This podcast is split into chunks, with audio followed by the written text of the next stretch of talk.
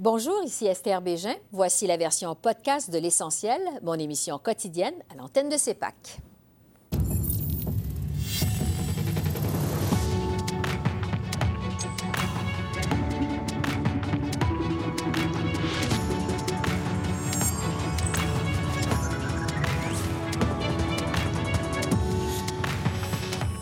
Ce soir, c'est confirmé. Le Canada officiellement en campagne électorale à compter de demain.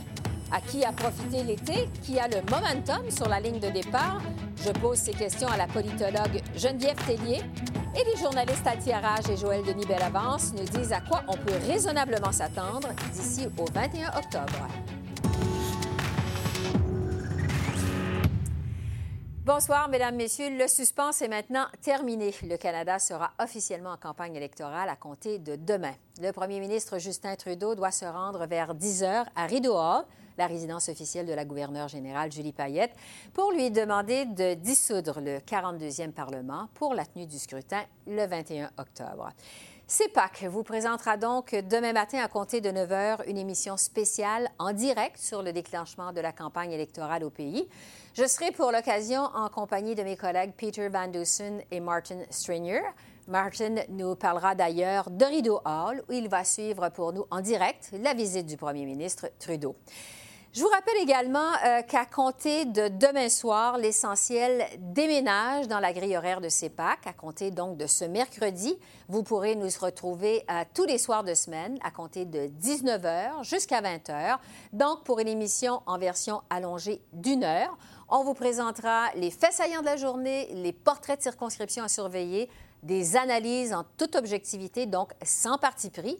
Mais l'essentiel mettra l'accent surtout sur les événements de campagne en direct, c'est-à-dire les annonces des chefs, leurs visites sur le terrain, les rassemblements, les points de presse, tout ce qui se passera en soirée dans cette élection. Vous pourrez donc le suivre en direct du début jusqu'à la fin avec nous chaque soir de semaine entre 19h et 20h, et ce donc à compter de demain mercredi 11 septembre. C'est donc dans quelques heures que sera officiellement lancée cette 43e élection au Canada. Les sondages nous disent qu'elle s'annonce particulièrement euh, serrée, qu'on pourrait se réveiller avec un gouvernement minoritaire au Canada le matin du 22 octobre. Certains disent aussi que ce sera une campagne vicieuse, particulièrement polarisante, dont les enjeux sont encore diffus sur la ligne de départ. Alors, pour discuter de tout ça, j'ai à mes côtés la politologue Geneviève Tellier. Bonsoir, Geneviève. Bonsoir. Plaisir de vous retrouver. Euh, donc, on s'était laissé pour la période euh, estivale. D'abord, juste sur la durée de la campagne euh, électorale. Euh, 40 jours, la dernière élection au pays en 2015 avait duré 78 jours. C'est presque la moitié La plus moitié. court. Euh, Est-ce qu'il y a des avantages à une campagne électorale courte comme ça? Ça dépend pour qui. Alors, euh, celui qui a le momentum en ce moment, ben, ils veulent la garder la plus courte possible. Les partis qui traînent un peu, ben, eux veulent avoir plus de temps pour essayer de bâtir des appuis. Puis l'exemple qu'on a, c'est 2015. Alors, une longue campagne. Les libéraux étaient troisième au déclenchement des élections. Et petit à petit, ils ont monté dans les intentions de vote, puis on sait le résultat final. Alors, en ce moment, qui a le momentum? Plutôt les libéraux, je vous dirais, quoique c'est beaucoup plus serré cette fois-ci que- qu'en 2015. Parce que quand on s'est laissé justement euh, avant la période estivale, vous m'aviez dit qu'il était possible que l'été soit favorable aux conservateurs parce qu'il y avait toute l'affaire SNC-Lavalin dans l'air. Qu'est-ce que vous en pensez? Est-ce que ça a été le cas? Ça s'est pas matérialisé. Alors, on s'était laissé, ça revenait dans les, euh, dans les manchettes, même qu'on en aurait entendu parler il y a deux, trois semaines. Et ça ne colle plus aux libéraux comme ça l'avait fait au- à l'hiver passé. L'histoire est passée, les gens ont fait leur opinion sur le sujet. Ça changera pas les opinions qui ont, que, que les gens se sont euh, formées. Ouais. Euh, et c'est autre chose. Et euh, c'est un peu décevant, je vous dirais, pour les conservateurs parce que l'été, euh, il n'y a pas eu beaucoup de visibilité. On n'a pas vu ce qu'on pensait être peut-être une remontée des conservateurs dans les sondages. Et c'est d'ailleurs, il semblerait, les, libéraux qui sont un petit peu en avance Ouais. à ce moment-ci. Qui semble avoir repris, comme vous le disiez, un peu euh, de momentum. Sur la fameuse question euh, de l'isoloir, parce que la question, évidemment, que les Canadiens vont se poser la journée du vote, le 21 octobre, euh, plusieurs, soit que ce soit l'environnement, l'immigration, l'économie, en fait, chaque parti veut imposer son thème. Mais est-ce que la question de l'isoloir, ça va être plus simplement, est-ce que les libéraux méritent d'être reportés au pouvoir? Le 21 octobre. Oui, je pense qu'à ce moment-ci de la campagne, au tout début, on mhm. peut penser que ça va être ça l'isoloir. Euh, on a vu peut-être une tentative de faire diversion la semaine passée lorsqu'on a amené la question de l'avortement. Et là, c'est un sujet sensible euh, sur lequel les gens ont des, convictions profondes euh, et que c'est pas dans les plateformes des partis politiques. Donc, les partis politiques veulent pas en parler, mais ça peut monopoliser les débats. Mhm. On dirait que ça collera pas ça non plus. mais il pourrait y avoir une autre question similaire. On sait que le port du voile en 2015, ça avait monopolisé aussi beaucoup euh, la campagne électorale. Alors, tout peut survenir. Mais à ce moment-ci, je suis plutôt d'accord avec vous que pour l'instant, c'est est-ce qu'on donne un autre mandat à Justin Trudeau ou est-ce qu'on essaye autre chose qui serait mm-hmm. les conservateurs? Puis je ne suis pas sûre que les idées conservatrices de M. Harper de 2015 euh, sont disparus. Alors, je pense que les gens associent encore Andrew Scheer à Stephen Harper. Ça, ça pourrait peut-être un problème pour lui, essayer de se démarquer puis présenter une nouvelle vision euh, de la part du, Parti conservateur. Quand un gouvernement se lance en campagne électorale comme ça, évidemment, il faut défendre son bilan. Est-ce que les libéraux de Justin Trudeau ont un bon bilan à défendre aussi, au contraire, c'est un bilan qui prête flanc aux critiques, qui donne des, munitions aux adversaires? C'est plutôt bon. Euh, je ne voudrais pas bon à 100 mhm. plutôt bon pour quelques raisons. Premièrement, l'économie va bien. Alors, quand mhm. l'économie va bien, on a tendance à dire, bon, ben, le gouvernement n'a pas fait de catastrophe pour, euh, justement, euh, causer des dommages économiques. Autre chose aussi, si on regarde la quantité de promesses électorales qui avaient été présentées, puis c'était beaucoup, ils avaient plus de 350 promesses faites en 2015, la majorité, 80% ont été totalement ou partiellement remplies ce qui est un mhm. bon bilan si on compare à d'autres partis. En général, ça tourne autour de 60-70% Donc, pour les libéraux, c'est aussi un bon bilan. Par contre, si on ne regarde pas le nombre, mais les promesses phares, là, il y a plus matière à critique. Le pétrole. Alors, on avait promis d'arrêter les subventions à l'industrie pétrolière. On ne l'a pas fait. On a même acheté un pipeline. Et là, beaucoup de gens vont en parler. Il va falloir défendre ça en campagne il va Falloir la réforme électorale qui avait monopolisé beaucoup les jeunes en 2015. Alors, est-ce qu'ils vont être au rendez-vous cette fois-ci? Pour mhm. encore appuyer les libéraux. Je suis loin d'être convaincue que ça va être le cas. Euh, mais d'autres, par contre, d'autres réformes sont plutôt bien. L'allocation canadienne pour les enfants, qui était une promesse phare, ça, ça a été rempli. Le cannabis, ça, on verra. Est-ce que c'était important? Oui, non. Ça a été fait. Bon. Euh, le Sénat aussi, beaucoup de réformes démocratiques, le fonctionnement du Parlement, les sénateurs indépendants. Euh, donc, bilan plutôt positif, mais pas à 100 Il y a des plus, il y a des moins, évidemment. Bon, depuis la dernière élection canadienne, il y a eu des gros changements dans les provinces. Il y a plusieurs provinces, finalement, qui ont chassé des gouvernements libéraux pour élire des gouvernements conservateurs. Ça a été le cas en Ontario, ça a été le cas d'une certaine façon au Québec avec la CAQ, euh, ça a été le cas au Nouveau-Brunswick, en Alberta également, où là, c'est un gouvernement du NPD qui a été chassé. Est-ce que au moment où on se parle, sur la ligne de départ, vous voyez des possibilités que ça se répercute sur la scène fédérale? Je vois des possibilités qu'il y ait un effet, mais peut-être pas l'effet qu'on pense. C'est-à-dire que, premièrement, il pourrait y avoir un vent conservateur, et donc on le verrait aussi sur la scène fédérale, mais il pourrait aussi y avoir un contrepoids, c'est-à-dire, bien, comme on a des gouvernements provinciaux conservateurs, mm-hmm. élisons autre chose euh, sur la scène fédérale, et donc allons-y avec un gouvernement libéral. Je pense que ça va être particulièrement le cas en Ontario. Je ne suis pas sûre au Québec ou en Alberta, mais en mm-hmm. Ontario, avec Doug Ford. Puis je ne parle pas de Doug Ford, sa personnalité, mais plus ses idées. On voit que depuis un an, ses idées, ça ne passe pas la route. Il est obligé de reculer sur à peu près tous les dossiers. Et donc, j'ai l'impression qu'en Ontario, les Ontariens, c'est davantage des libéraux euh, fondamentalement qui aiment les idées libérales. Alors, est-ce qu'ils vont vouloir voter pour un gouvernement conservateur libéral? C'est ça qui pourrait euh, être intéressant de voir durant la campagne. Puis ça, ça pourrait peut-être jouer à l'avantage des libéraux. Oui, parce que, bon, euh, en 2015, les libéraux ont fait élire 80 députés euh, sur 121 en Ontario. On dit que ça va se passer dans le 905, la fameuse région. Qui est la banlieue. Exactement. bon, on le disait, depuis la dernière élection en 2015, en Ontario, on a chassé un gouvernement libéral pour élire un gouvernement conservateur, mais c'est un gouvernement qui est très impopulaire. Euh, on en a beaucoup parlé au cours des derniers mois, que ça pourrait nuire à Andrew Scheer, quoi vous Et, c'est impopulaire sur le plan des idées. C'est ça qui est dommageable avec M. Scheer. C'est pas nécessairement impopulaire à cause de la personnalité. Oui, un peu. Mais finalement, pourquoi M. Ford a été élu? C'est parce qu'on était tanné des libéraux qui étaient là depuis 15 ans. Alors, c'était juste un effet de lassitude. On trouvait que les libéraux amenaient un peu large, euh, se prenaient un peu pour acquis, euh, pouvaient faire ce qu'ils voulaient. On leur a dit non, euh, c'est pas le cas, prenez pas les électeurs pour acquis. Mais je pense que fondamentalement, les idées qui étaient présentées par le gouvernement libéral plaisaient et plaisent encore. Et c'est pour ça que M. Ford a énormément de difficultés en ce moment. Justin Trudeau pourrait travailler sur ça. Il pourrait dire, bien, euh, si la question de l'environnement ou des garderies, ça pourrait être un thème euh, durant la campagne. On parle d'une assurance médicaments aussi, peut-être, qui pourrait être proposée. Alors, si tout ça vous intéresse, vous ne l'aurez pas avec Doug Ford, mais avec moi, il y a des meilleures chances de l'avoir. Alors, ces idées-là pourraient venir jouer dans la campagne électorale, notamment en Ontario. Pour ce qui est du Québec maintenant, parce qu'on dit que ça va être un autre gros champ de bataille euh, électoral, qu'on va voir beaucoup les chefs se promener pendant la campagne. D'ailleurs, c'est pas pour rien que M. Scheer a décidé de lancer sa campagne au Québec, même s'il est député en Alberta. Euh, les sondages nous disent que les libéraux, et ça c'est assez quand même constant, sont en avance. Est-ce qu'il pourrait y avoir des surprises au Québec selon vous? Euh, il pourrait y avoir deux surprises. Il pourrait y avoir une surprise conservatrice parce que les conservateurs, ça fait un an qu'ils recrutent des bons candidats qui sont peut-être moins connus sur la scène provinciale ou nationale, mais que localement, ils sont connus. D'anciens maires, par exemple, qu'on va aller chercher. Sylvie Fréchette, une ancienne euh, championne olympique. Euh, Aussi, oui. Alors, la, la renommée mm-hmm. peut jouer. Et donc, ils ont travaillé fort le travail de terrain. N'oublions pas que les libéraux, c'est ce qu'ils avaient fait en 2015. Ils avaient mhm. préparé pendant un an leur campagne électorale. C'est ce que les conservateurs sont en train de faire, notamment au Québec. Donc, il pourrait y avoir des surprises conservatrices.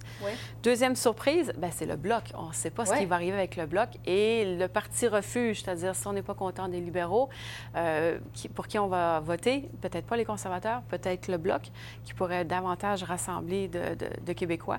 Et lui pourrait causer des surprises. Oui, parce que la question qu'on se pose beaucoup au Québec, c'est où va aller l'électorat de la CAQ? Parce que, bon, euh, le gouvernement caquiste est encore très populaire au Québec et évidemment, les conservateurs proposent des, euh, ont des propositions euh, nationalistes. C'est la même chose pour le Bloc. Alors, où pourrait aller le vote de la CAQ? Je Exactement. Puis on ne le sait pas. Puis c'est probablement une question de momentum qui va se créer à la fin de la campagne qui va probablement influencer le vote de plusieurs. C'est-à-dire que si on pense que les conservateurs ont eu qu'une chance ou si on ne veut pas que les conservateurs gagnent, mhm. ben, on va se réfugier auprès de la CAQ, euh, du Bloc québécois. Par contre, si on pense que le Bloc québécois, ça va aller nulle part et que ça fait juste diviser le vote, bien là, on va aller voter ailleurs. Mhm. Euh, puis là, on parle bon, des libéraux, conservateurs. Il ne faut pas oublier les Verts non plus. Les Verts ne sont pas très forts au Québec, mais oublions pas ce qui s'est passé à la dernière élection. Moi, dans ma tête, Québec solidaire, c'est un parti vert. Euh, Québec solidaire a fait des percées, pas juste à Montréal, mais à l'extérieur aussi, euh, Sherbrooke, l'Abitibi. Euh, ça pourrait être aussi un phénomène. C'est assez imprévisible, hein? ça va être difficile de voir. En fait, j'avais vous demander, c'est qui les adversaires ou l'adversaire des libéraux au Québec? Parce que c'est assez diffus. Là, pour... Je pense que c'est à peu près tout le monde. Il y en a un peu pour tout le monde. Alors que normalement, c'est un parti qui va se positionner comme étant l'alternative aux libéraux. Et il ne faut pas oublier que les libéraux sont encore forts. Euh, et ils sont peut-être aussi le compromis en toute cette offre d'idées-là de, plateforme, mm-hmm. les libéraux sont encore près euh, de la plupart des intérêts, je vous dirais, des Québécois, à part peut-être le Front nationaliste. Mais on sait qu'on est dans une campagne fédérale et non pas provinciale. Bon, il me reste euh, à peu près euh, deux minutes et demie. J'ai deux questions pour vous. évidemment, on a beaucoup parlé l'hiver dernier, le printemps dernier, de la possibilité d'un gouvernement minoritaire. Il y a beaucoup de choses qui sont passées depuis ce temps-là. ça s'est resserré dans les sondages. On voit que c'est très, très serré. Est-ce que la possibilité d'un gouvernement euh, minoritaire est encore dans les cartes, selon vous? Avec le sondage, les sondages qu'on a actuellement, oui, on s'enligne tout à fait dans cette voie-là. Uh-huh. Par contre, je ne suis pas convaincue que les Canadiens veulent un gouvernement minoritaire. Pourquoi? Parce que ça amène la stabilité. Uh-huh. Ça amène aussi, il y a une question de vote stratégique qui devient difficile à, à mettre en place. C'est-à-dire que si je veux voter stratégique et que je veux avoir un gouvernement minoritaire, qui va avoir le pouvoir libéral, conservateur, qui va avoir la balance, du, pouvoir. Il y a tellement d'options qu'à un moment donné, ça devient difficile. Mm-hmm. Je ne sais pas comment mon voisin va voter et donc peut-être je vais dire, ben, ben, j'oublie le minoritaire puis je vais essayer d'avoir un gouvernement majoritaire. Ce qu'on a vu en 2015, je vous dirais jusqu'à certains points, jusqu'à les tout derniers jours de la campagne. Parce qu'on pensait qu'on allait avoir un gouvernement minoritaire en 2015 également. Exactement. Et euh, dans quelques jours, on, on a vu que ça a complètement changé puis on, a fait. Il va y avoir comme un, certain coup de patin vers la fin de la campagne. C'est pas impossible que ça soit ça, le cas encore. Euh, il y a. Euh, on le dit, c'est très serré. Plusieurs observateurs pensent que ça va être une campagne particulièrement vicieuse. Le sondeur Jean-Marc Léger me dit, euh, lui qui observe ça depuis des décennies, je pense que ça va être la campagne électorale, et là je le cite, la plus sale que j'ai jamais vue. Qu'est-ce que vous en pensez? Euh, oui, j'entends ça, moi aussi. Par contre, mhm. j'ai commencé à voir les publicités des partis et je vois les deux chefs, les deux principaux chefs, Justin Trudeau et Andrew Scheer, qui les deux disent qu'ils ne veulent pas d'une campagne vicieuse. Bon, les paroles et les intentions... Euh, Andrew Scheer a beaucoup attaqué M. Trudeau sur euh, SNC-Lavalin. On a vu ce qui s'est passé.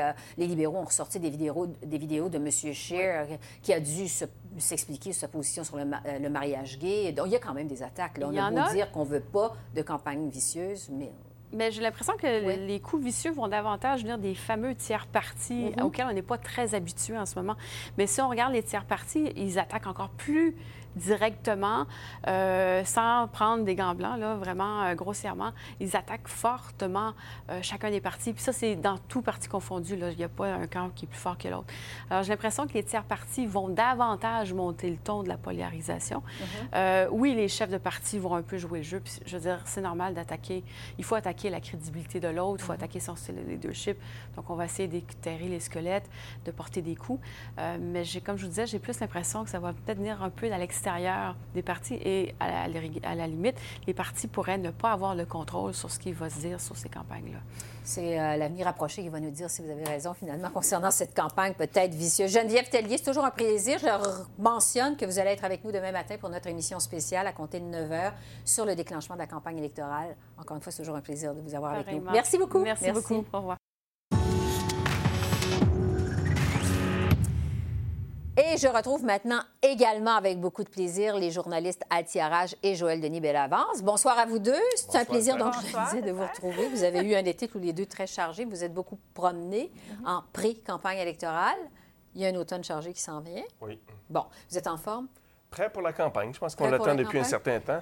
Oui. Et on s'y prépare depuis un certain temps. Finalement, ça va être déclenché demain. Euh, un mot sur le déclenchement, justement. Euh, pourquoi demain? Parce qu'on s'attendait vraiment à ce que ce soit dimanche. Euh, est-ce qu'on sait pourquoi ils ont choisi, les libéraux ont choisi mercredi le 11 septembre? En plus, un peu une date fatidique. Joël Denis, je vais commencer avec vous. Oui, j'avais exclu cette date-là justement. À cause du 11 septembre? Oui, à cause du 11 septembre. certains libéraux m'avaient dit que ce sera probablement ce jeudi, le 12 septembre, pour éviter que ça coïncide avec le, euh, l'anniversaire des attentats terroristes aux États-Unis et éviter que ça tombe un vendredi 13 là, pour euh, alimenter les manchettes euh, curieuses. Donc, mais enfin, donc ce sera demain.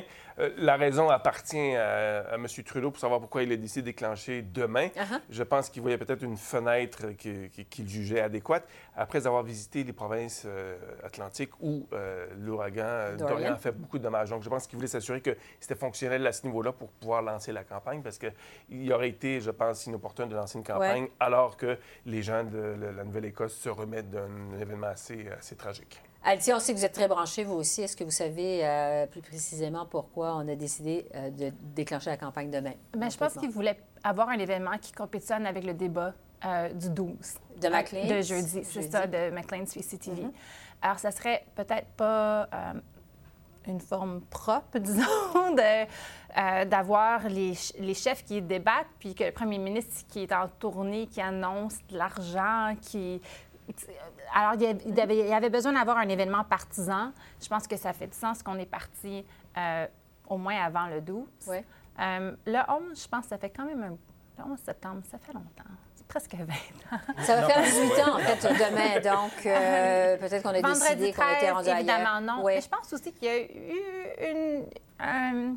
une certaine critique au sujet que le gouvernement libéral utilisait vraiment l'argent des contribuables pour aller à travers le pays faire des annonces, des annonces que vraiment auraient dû être faites ce printemps et non comme une semaine après la rentrée de classe, une semaine avant les élections. Juste au mois d'août, il y a eu vraiment ça, plusieurs comme plusieurs, annonces. ça a été comptabilisé. Plusieurs milliards, de dollars. Mhm. Euh, est-ce que c'est vraiment juste d'utiliser l'argent des contribuables pour vraiment faire une campagne. Tu sais, quand on voit le premier ministre, quand on voit les ministres qui sont dans des événements partisans, bon, là, on commence à se poser des mhm. questions. Donc, euh, il y avait peut-être une certaine pression euh, de le faire. Campagne plutôt courte, plus plus courte que longue, 40 jours par rapport à 78 euh, en 2015. Est-ce qu'on va assister à du speed dating électoral. Je dirais, est-ce que ça va être un rythme super rapide? Ça risque de l'être, justement, et aussi à l'ère des médias sociaux qui occupent de plus en plus de place euh, au sein des partis politiques et dans une campagne électorale.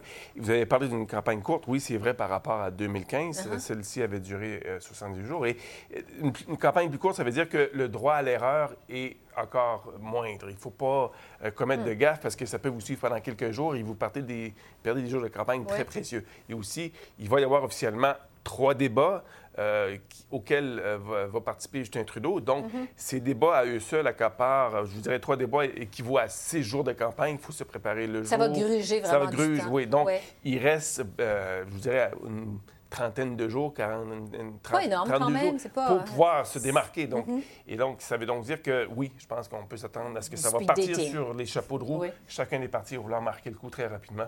Et je pense que c'est ce qu'on va voir dès demain avec le Parti conservateur qui a un rassemblement prévu presque au même moment où Justin Trudeau va sortir de Rideau Hall. Pour Aux alentours de midi, dans le coin de Trois-Rivières, on va y revenir dans un instant. Altia, qui a le momentum au départ de cette campagne?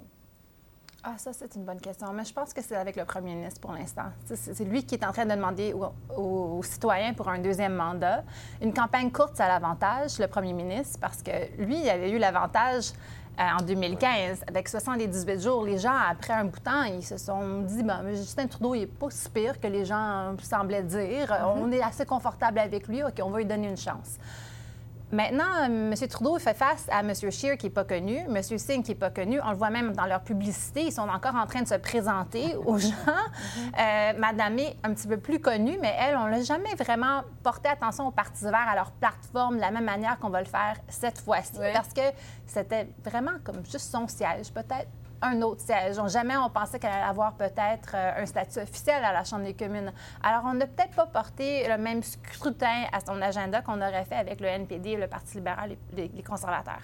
Alors, une, campagne plus courte, Joël Denis euh, l'a dit, il y a, quand on enlève les débats, par contre, les libéraux nous ont dit qu'ils vont faire campagne la semaine des débats, qui est du nouveau. Mm-hmm. Euh, c'est beaucoup plus court, moins de chances pour M. Singh de se démarquer, moins de chances pour M. Scheer de se démarquer. Mais comme moi, j'ai entendu à travers le pays, je suis certaine que c'est la même chose pour vous, les gens sont pas contents avec le premier ministre. Les gens à gauche, les gens à droite, uh-huh. vraiment, euh, mécontentement. Qui va vraiment. Est-ce que M. Trudeau va pouvoir quand même les convaincre de lui donner un deuxième mandat? C'est vraiment la question de cette campagne. J'ai entendu les mêmes échos que, auxquels fait allusion Alias. Les gens, il y a une certaine euh, en Alberta, il y a une colère. Euh, même chose Saskatchewan, vous direz, ça gronde fort là-bas.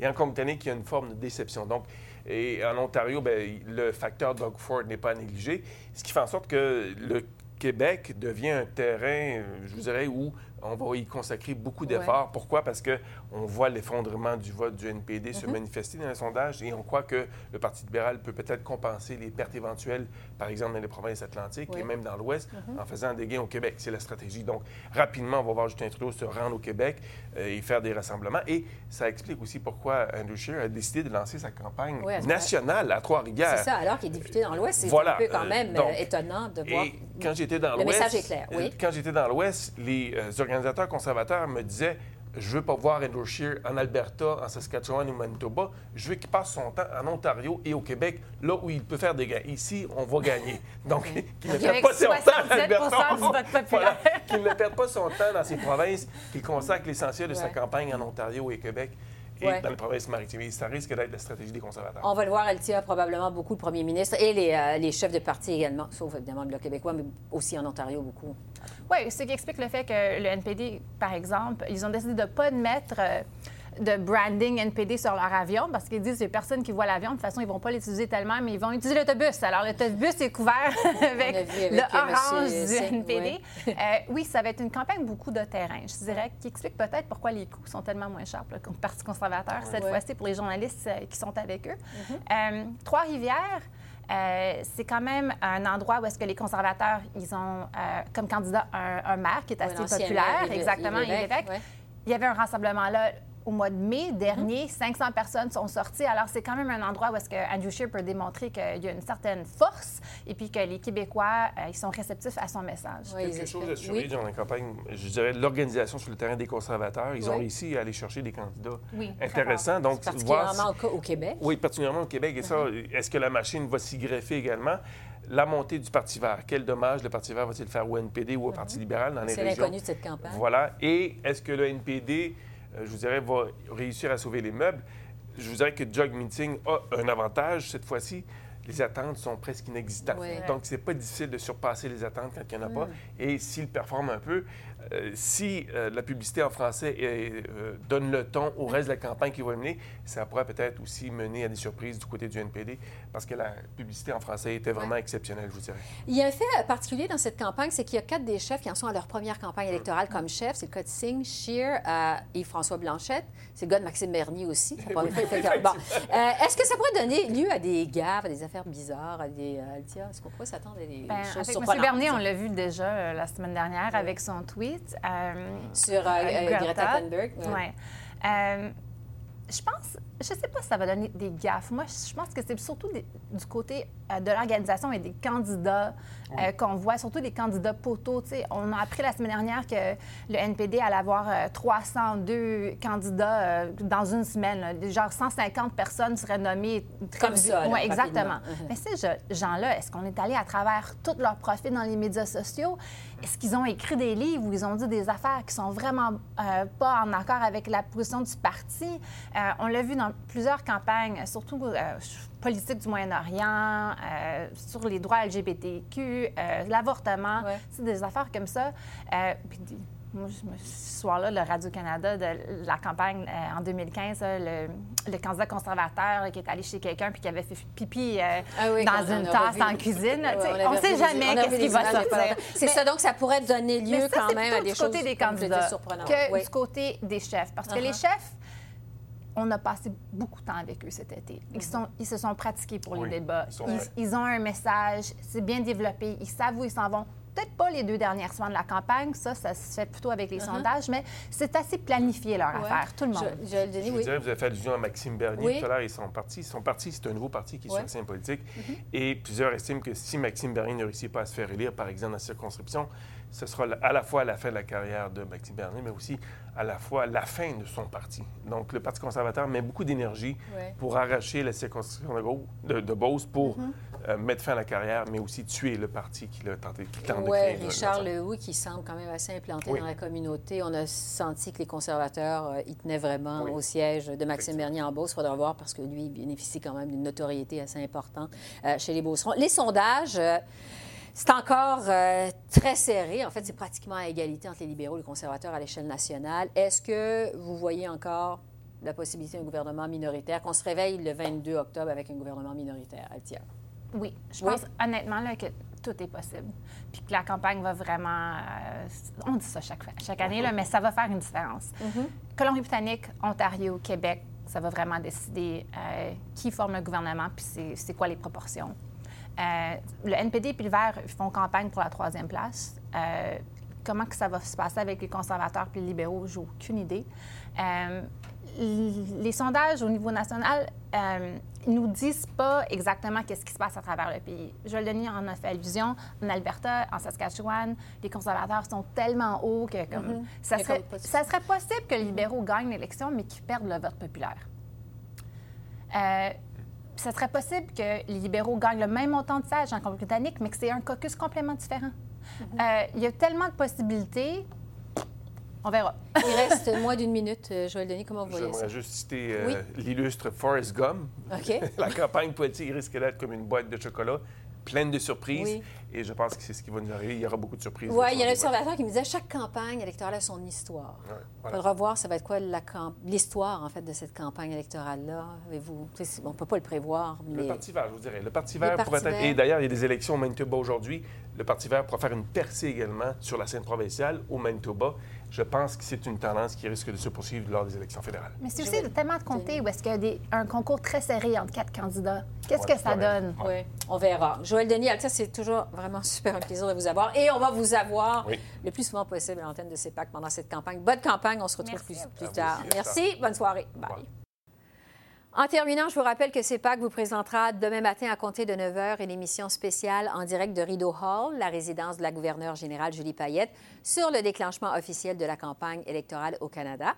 Je serai pour l'occasion accompagnée de mes collègues Peter Van Dusen et Martin Strainier. Le journaliste Joël Denis Bellavance et la politologue Geneviève Tellier seront également à mes côtés.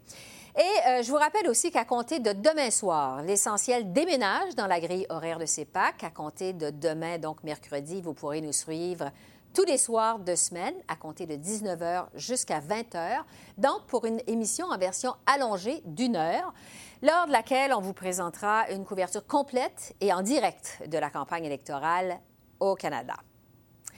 Alors voilà, c'est tout pour ce soir. Esther Bégin qui vous remercie d'être à l'antenne de CEPAC, la chaîne d'affaires publiques par câble. Je vous souhaite une excellente fin de soirée et je vous donne rendez-vous demain matin à 9h. À demain.